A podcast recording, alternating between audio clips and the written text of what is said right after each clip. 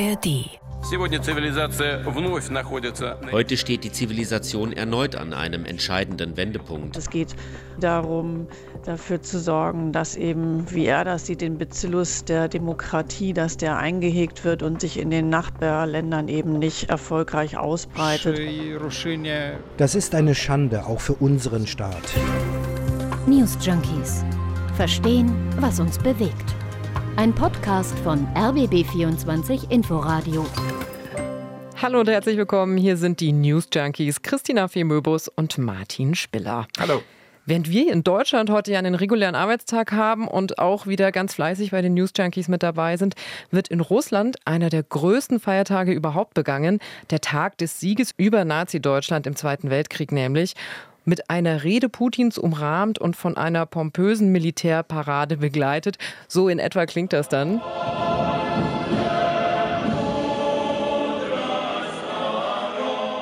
Ja, schon pompös, oder? Wurde ja wohl auch mehrfach in den vergangenen Tagen geprobt, diese Parade mhm. auf dem mhm. Roten Platz in Moskau und in St. Petersburg. Das große Aufgebot, das soll ja vor allem eines demonstrieren, die militärische Macht Russlands. Ja, ganz schön zynisch, zumal ja gerade Krieg in der Ukraine herrscht. Oder gerade deshalb. Aber Putins Großmachtfantasien, die sind ja kein Geheimnis. Der Untergang der Sowjetunion, der war ja laut Wladimir Putin die größte geopolitische Katastrophe des 20. Jahrhunderts. Das hat er übrigens schon 2005 gesagt. Aber woher kommt dieser Wunsch nach einem sowjetischen Großreich? Und wie setzt Putin ihn schon jetzt fernab des Ukraine-Kriegs um? Ja, dazu werfen wir unter anderem einen Blick auf Georgien und die Republik Moldau. Aber zuerst noch der Tipp. Abonniert wichtig, unseren Podcast wichtig. gern auch in der App der ARD Audiothek. Schnell und einfach, um keine Ausgabe zu verpassen.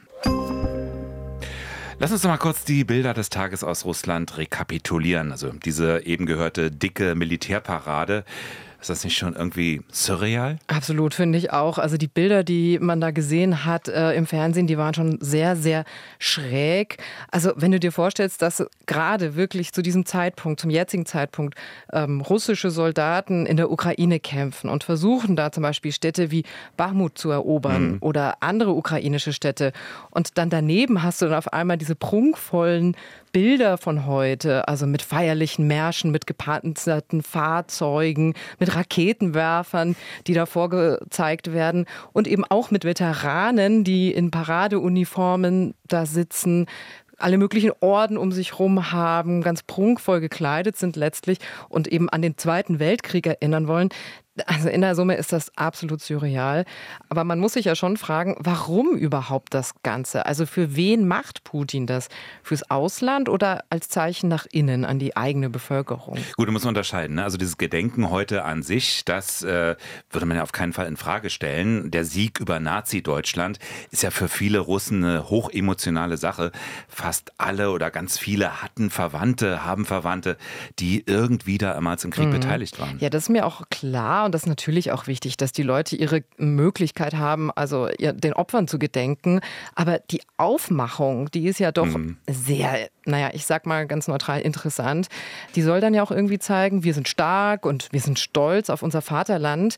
Das sagt auch der Ex-NATO-Generalsekretär Egon Rams. Der hat live die Parade auf Phoenix mit kommentiert heute. Die Bilder, die Parade richtet sich nach innen, um praktisch Solidarität im Bereich Russland, in der Bevölkerung, in der Russischen Föderation, der Bevölkerung zu erreichen und zu erzeugen. Es soll sicherlich auch eine gewisse Wirkung nach draußen gehen, nach dem Motto, bei uns geht das Leben normal weiter. Also der 9. Mai wird gefeiert in Russland, wie in den vergangenen Jahren auch. Ja, alles ganz normal, ganz normales Gedenken zu Zeiten des Krieges. Der große Vaterländische Krieg, der wird in Russland ja bekanntermaßen auch benutzt als Rampe von Putin, eben um auch den aktuellen Krieg oder besser die sogenannte Spezialoperation, wie es in Russland ja immer nur heißen darf, um die zu rechtfertigen. Auch dieses Jahr wieder übrigens. Gegen unsere Heimat wurde wieder ein Krieg angezettelt. Aber wir haben dem internationalen Terrorismus einen Gegenschlag verpasst. Wir werden auch die Bewohner des Donbass beschützen und unsere eigene Sicherheit gewährleisten. Wir sind der Meinung, dass jede Ideologie der Überlegenheit von der Natur aus schon gesehen abscheulich ist, den Tod bringt. Das sind ja recht krasse Worte. Ne? Ideologien bringen den tot. Mhm. Und ähm, in diesem Ausschnitt steckt meiner Meinung nach total viel drin. Das ist ja absolut widersprüchlich. Wie meinst du das? Naja, also Putin träumt einfach seit langer Zeit schon von einem Großrussland. Das ist ja bekannt. Also das erinnert ein bisschen fast an Zarenzeiten. Da gibt es einen autoritären äh, Staatschef, ein mhm. Herrscher, der über sein Reich walten kann. Und in der neueren Geschichte gibt es natürlich die Sowjetunion, die einstige Weltmacht, die zusammengebrochen ist. Und das nagt an Putin. Und das sagen auch Experten, dass das so ist. Letztlich ist Putin eigentlich auch schon die Präsidentschaft angetreten mit der Idee, Russland wieder Gehör und Respekt auf der Welt zu verschaffen. Also Respekt in seinem Sinne interpretiert mhm. natürlich. Ich erinnere mich an Putins erste Amtshandlung als Präsident, noch mhm. in der Silvesternacht 1999. Da flog er nach Tschetschenien. Das war bis 1991 eine autonome Sowjetrepublik und hat dann ihre Unabhängigkeit erklärt. Putin marschierte mit russischen Truppen ein, um dann in zwei Kriegen das Land unter russische Hoheit zu bringen. Dann gab es ja auch noch vor der Ukraine den Georgienkrieg. Auf Georgien kommen wir gleich nochmal ausführlicher zu sprechen. Mhm. Also kurzum, Souveränität für ostmitteleuropäische Länder spielen für ihn jetzt nicht unbedingt so die große Rolle. Nee. Aber glaubst du, so Aussagen wie, wir müssen uns vor den Feinden im Westen verteidigen, glaubt ihr das wirklich oder ist das machtpolitisches Kalkül? Ja, gute Frage. Ist der Mensch einfach irre oder hat er da eine Strategie ah. dahinter? Ne?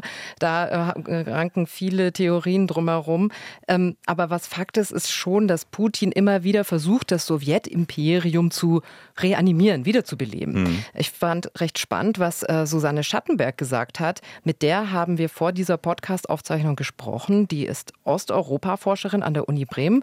Und äh, Susanne Schattenberg sagt, Putin ist einfach nur Pragmatiker und das aus einem ganz interessanten Grund. Da er keine zukunftsgerichtete Vision entwickeln kann, hat er sich diese imperiale Größe, die verloren gegangen ist, als äh, neue Vision ausgesucht. Also eigentlich ein äh, Vergangenheitsprogramm äh, für die Zukunft. Das heißt, er ist nicht per se ähm, ideologisch äh, geleitet, dass er dieses Großreich unbedingt wiederherstellen muss, sondern es geht ihm tatsächlich um Innenpolitik und hier um etwas, das er seiner Bevölkerung anbieten möchte. Ja, aktuell ist das Angebot ja irgendwie eher mau. Also Russland hat im Vergleich auf der Weltbühne politisch und wirtschaftlich wenig zu melden gehabt. Und nächstes Jahr will Putin auch wiedergewählt werden. Aktuell ist er zumindest im Westen ziemlich isoliert. Ja, und trotzdem hatte wohl niemand erwartet, äh, zumindest im sogenannten Westen, dass Russland die Ukraine überfallen würde.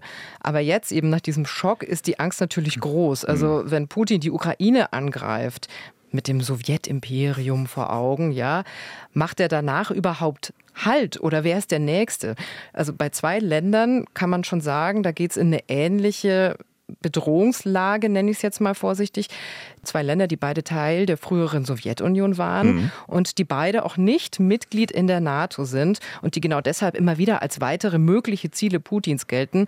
Das sind die Republik Moldau und Georgien. Da gucken wir jetzt mal genauer drauf. Ja, fangen wir an. Republik Moldau. Der Name übrigens, der kommt nicht von der Moldau, also dem Fluss in Tschechien, hm. sondern der Moldova, wobei auch die nicht mehr im Staatsgebiet liegt, der Republik Moldau. So ist ja die offizielle Bezeichnung für das Land. Umgangssprachlich taucht auch immer mal der Name Moldawien auf. Hm. Nicht zu verwechseln übrigens mit Molvanien, dem Land des schadhaften Lächelns. Wo liegt das denn bitte? Kenne ich nicht. Gibt's auch nicht. War mal so eine Satire vor so 10, 20 Jahren. Gab es einen eigenen Reiseführer zu. Ach. Ähm, ganz viel drumherum und am Ende, ähm, das Land gibt's halt nicht. Das Land des schadhaften Lächelns. Besser so wahrscheinlich. Kommen wir zurück zur Republik Moldau. Ganz kurzer Steckbrief. Die Republik Moldau ist ein kleines Land, insgesamt 2,6 Millionen Einwohner. Die meisten übrigens rumänischsprachig, über 80 Prozent. Rumänisch deswegen auch die Amtssprache. Ukrainer machen knapp 7 Prozent aus, Russen gerade mal 4.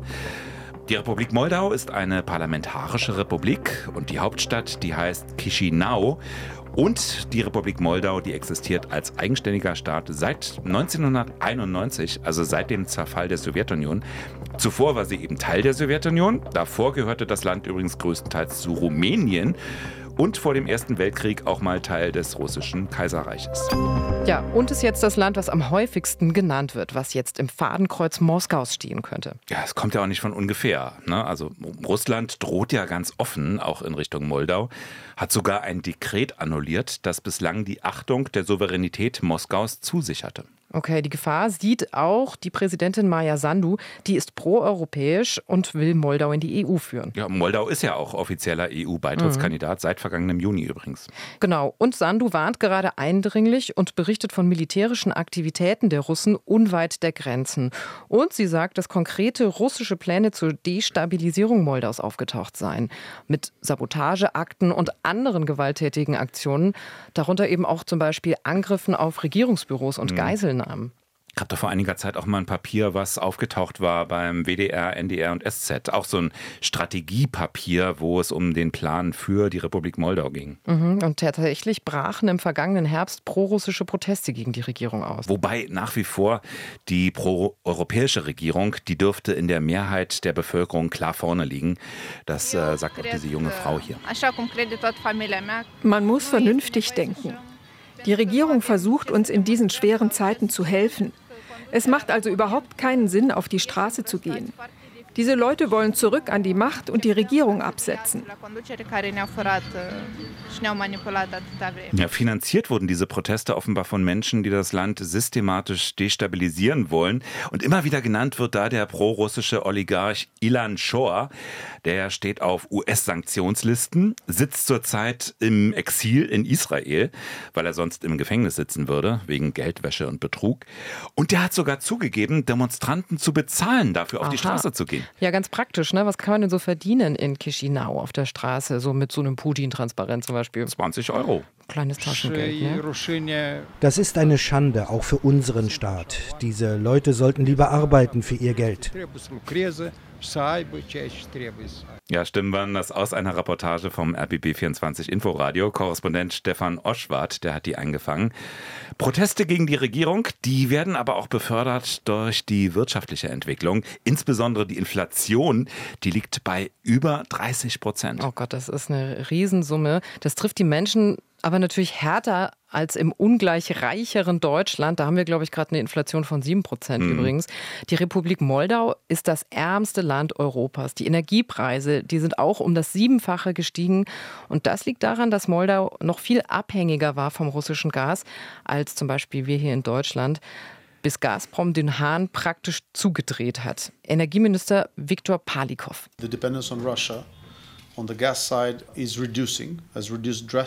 wir reduzieren die Abhängigkeit vom russischen Gas, aber sie ist noch nicht vorbei. Vor Beginn des Ukraine-Krieges hatten wir gar keine anderen Energiequellen. Wir hatten keine Gasvorräte, nicht einmal eine Firma, die Gas aus anderen Quellen hätte importieren können. Wir waren völlig abhängig von Gazprom. Heute ist die Situation eine andere. Seit diesem Winter kauft Moldau, zumindest am Westufer des Dniester, Gas auf den internationalen Märkten.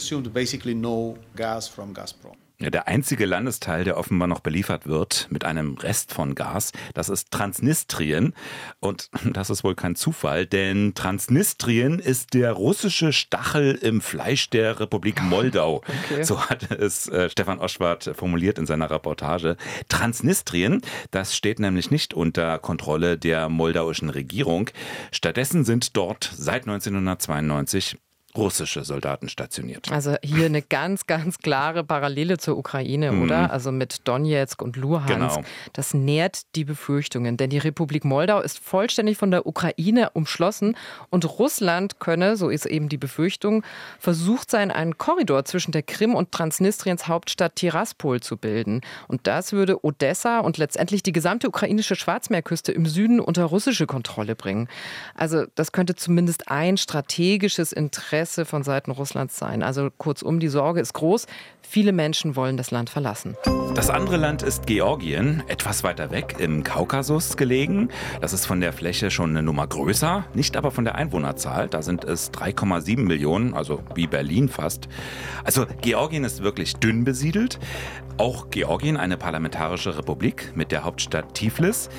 Georgien allerdings leidet unter Korruption und Vetternwirtschaft, ist ein multiethisches Land, wobei der Anteil der Russen lediglich etwas mehr als 1,5 Prozent beträgt. Ja, und ähnlich wie in der Republik Moldau gibt es Gebiete, die nicht unter Kontrolle der Regierung stehen. Da sind es nämlich Abchasien und Südossetien.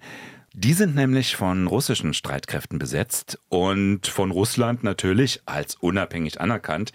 Seit 2008, da gab es nämlich schon einmal Krieg mit Russland und die Erinnerungen, die sind auch noch ziemlich präsent im Land. Und ähnlich wie in der Ukraine mit Donetsk könnte auch hier Russland jederzeit Gründe finden, um zu intervenieren. Ja, und auch heute sagen viele Experten, hat Russland natürlich ein Interesse dran, diese territorialen Konflikte rund um Abchasien und Südossetien irgendwie so ein bisschen am Köcheln zu halten. Mhm. Denn das würde wohl eine Aufnahme in die NATO unmöglich machen. Ja, und das wird ja immer als wichtiger Grund gesehen. Und Tatsache ist, in beiden Ländern, jetzt egal ob in der Republik Moldau oder in Georgien, fürchtet Putin, dass diese beiden Länder sich stärker an den Westen anbinden, so wie ja auch die Ukraine letztlich.